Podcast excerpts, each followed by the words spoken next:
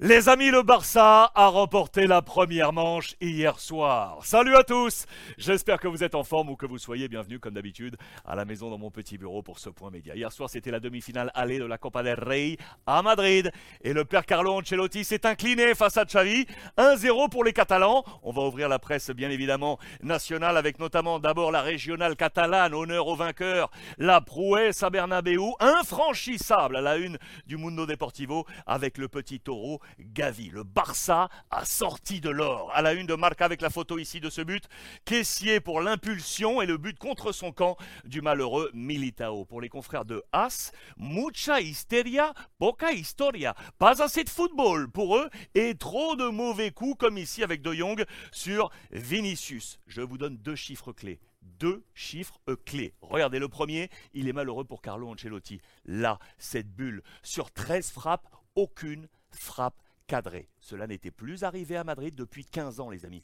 15 ans, j'espère que vous vous rendez compte. Plus de 300 matchs, zéro pointé. Le deuxième chiffre clé, il est là. 35% seulement de possession pour le Barça. Imaginez dans l'ADN catalan, 35% seulement. Le Barça s'est joué sans le ballon, c'est gagner sans le ballon dans les pages intérieures du quotidien Marca. Il faut dire que Xavi était obligé, les amis. C'était une obligation.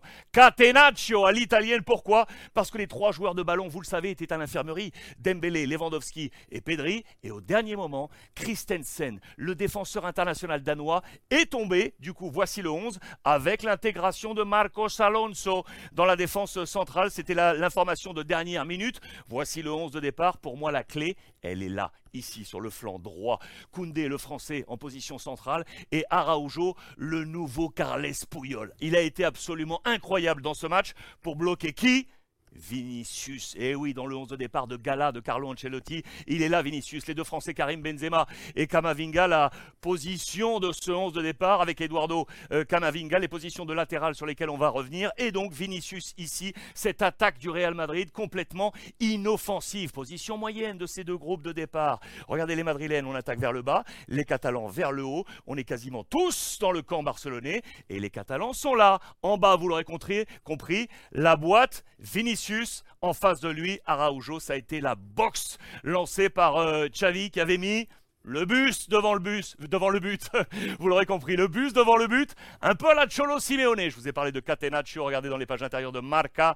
Le bus, du côté de Xavi, c'est la Chavineta, Furgoneta. La fourgonnette, c'est le surnom de l'équipe de Xavi. La Chavineta resultó ser un autobus. On a mis le bus et ce trop de défense était de trop pour le Real Madrid, vous l'aurez compris. Regardez les caricatures d'ailleurs dès ce matin dans la presse, avec notamment Marcel euh, sur euh, les réseaux sociaux. J'adore ça. La fourgonnette de Xavi, elle est là, sur laquelle viennent s'écraser Vinicius et Karim Benzema au coup de sifflet final. On est tellement encastré que Regardez, on emmène le but direction Barcelone. J'adore ça. C'est une histoire qui date, hein, vous le savez. Dès qu'il est arrivé à Barcelone, on a appelé euh, l'équipe de Xavi la Xavi Neta. Regardez, là il y avait encore Pierre-Emerick Aubameyang. I need you. C'est Xavi qui lance ce message aux siens pour essayer de défier la suprématie du Real Madrid. C'est sûr qu'il a reçu quelques foudres au sortir de ce match. Vous pouvez imaginer que les pro-catalans, les cruifistes, les hommes de Guardiola, voir un tel jeu, ça ne marche pas. Lui s'en défend en conférence de presse, bien évidemment. Este no es el juego que queremos hacer,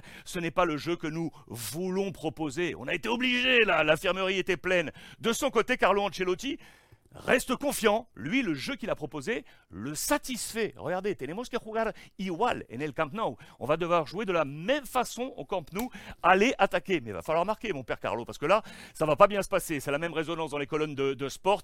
Et vous le voyez, Xavi le clame haut et fort. Le Real Madrid reste favori. Mais attention, quand il n'y a pas cette, cette petite musique de la Ligue des Champions, ce n'est pas la même limonade. On pense bien évidemment aux 5 buts passés à Liverpool en match aller des huitièmes de finale de la compétition européenne. Là, on est resté à quai. Voici l'influence sur les notes. Regardez les zéros.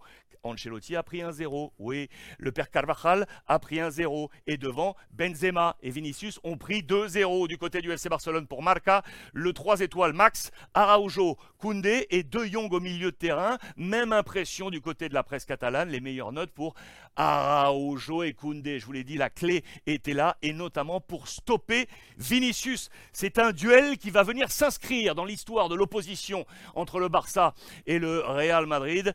Le père Araujo, en mode Pouyol, a été plus fort que Vinicius, qui a été également pris par De Jong. Vous le voyez, regardez cette action décryptée. Sur ce plan-là, le père Vinicius prendra d'ailleurs un, carton jaune. Si le Real n'a pas pu attaquer du côté de Vinicius, regardez, ici c'est très très clair, les forces offensives étaient plutôt de l'autre côté. Regardez, il n'a pas eu le soutien, en tout cas assez de Nacho sur le flanc gauche, toujours pas de Ferland Mendy, vous le voyez. On, a plutôt, on est plutôt passé sur le côté droit avec Carvajal qui a tenté pas mal de centres, mais pas grand-chose in fine à, l'arrivée. Bataille du milieu de terrain également, où Kamavinga a beaucoup proposé, mais en face il y avait également lui, le président caissier, qui a été monstrueux également dans ce, dans ce match. À l'origine du premier but, contraint de pousser, euh, qui a poussé pardon, Militao à marquer contre son camp. Il était tout près de marquer le deuxième but. Il a eu une action énorme, le but était vide, et c'est Ansu Fati, son propre coéquipier, qui a enlevé le ballon.